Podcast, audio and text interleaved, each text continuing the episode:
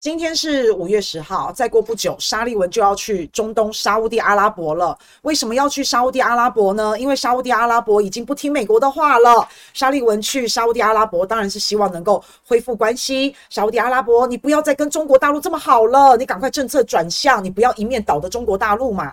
那另外，中东国家即将要开峰会了。那沙利文希望这些中东国家在开峰会之前呢，他先去拜访，因为很有可能叙利亚要回归阿拉伯联盟。结果没有想到，沙利文在还没有去拜访中东国家之前，五月七号，叙利亚竟然回归阿拉伯联盟了。以后，叙利亚就可以参加阿拉伯联盟理事会的会议，还有其他机构会议的资格了。那美国是超级强烈反对，非常的不开心。叙利亚回归之后呢，中国大陆马上发文祝贺叙利亚重返阿拉伯联盟。中国大陆还说啊，他们支持阿拉伯国家团结自强，而且也积极的支持叙利亚重返阿拉伯联盟。其实不瞒大家说哦。在上个月，中国大陆不是有特使吗？就已经去访问过叙利亚了。其实上个月，中国大陆就已经手伸进去，在调节中东国家的矛盾了。然后，中国大陆也早就在推动叙利亚重返阿拉伯联盟。那除了上个月，中国大陆有派特使去访问叙利亚。中国大陆最近还有派那个工作组到阿拉伯国家去访问，其实里面就有去交流叙利亚的问题。那现在中东国家愿意重新接纳叙利亚了，中国大陆当然非常开心啊。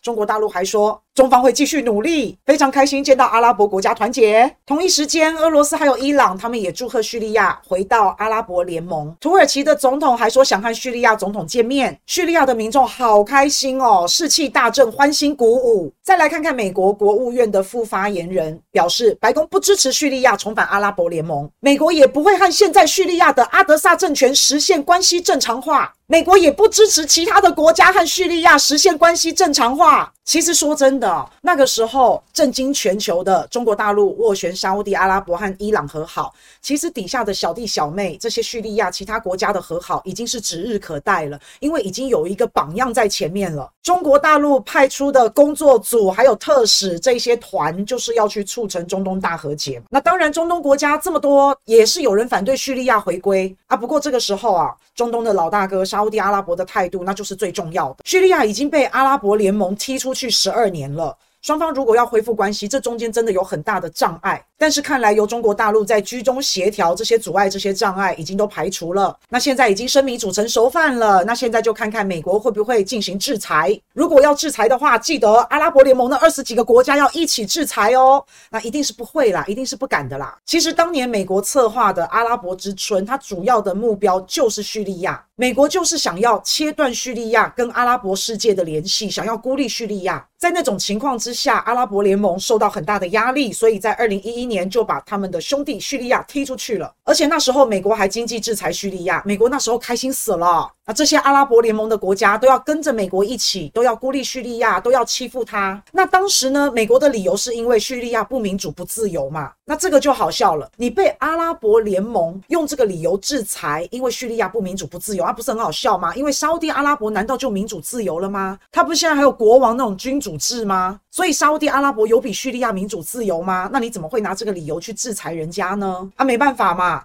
啊，那时候为了要自保嘛，所以你怕美国嘛，你只能跟着他，只能听他话嘛，那你就只能去伤害叙利亚，你就只能去打压他嘛，去霸凌他嘛。现在十二年过去了，现在阿拉伯联盟把叙利亚请回阿拉伯联盟这个大家庭，其实就表示美国在中东的影响力已经大不如前了。就算美国派出沙利文要去阻挡这个大趋势，也挡不了了。叙利亚虽然国家很小，但是它在中东地缘政治上的位置是非常重要的，所以现在美国就眼睁睁的看着叙利亚回归，却无力回天，回天乏术也无力阻止，真的好为难哦。今天中东的格局已经跟十二年前完全不一样了，现在美国就只能眼睁睁的看着中国大陆在中东这个地方推动大和解，然后接下来就看着中国大陆在中东这个地方做生意，然后就看着大家在中东这个地方一起赚钱钱，一起过上美好生活。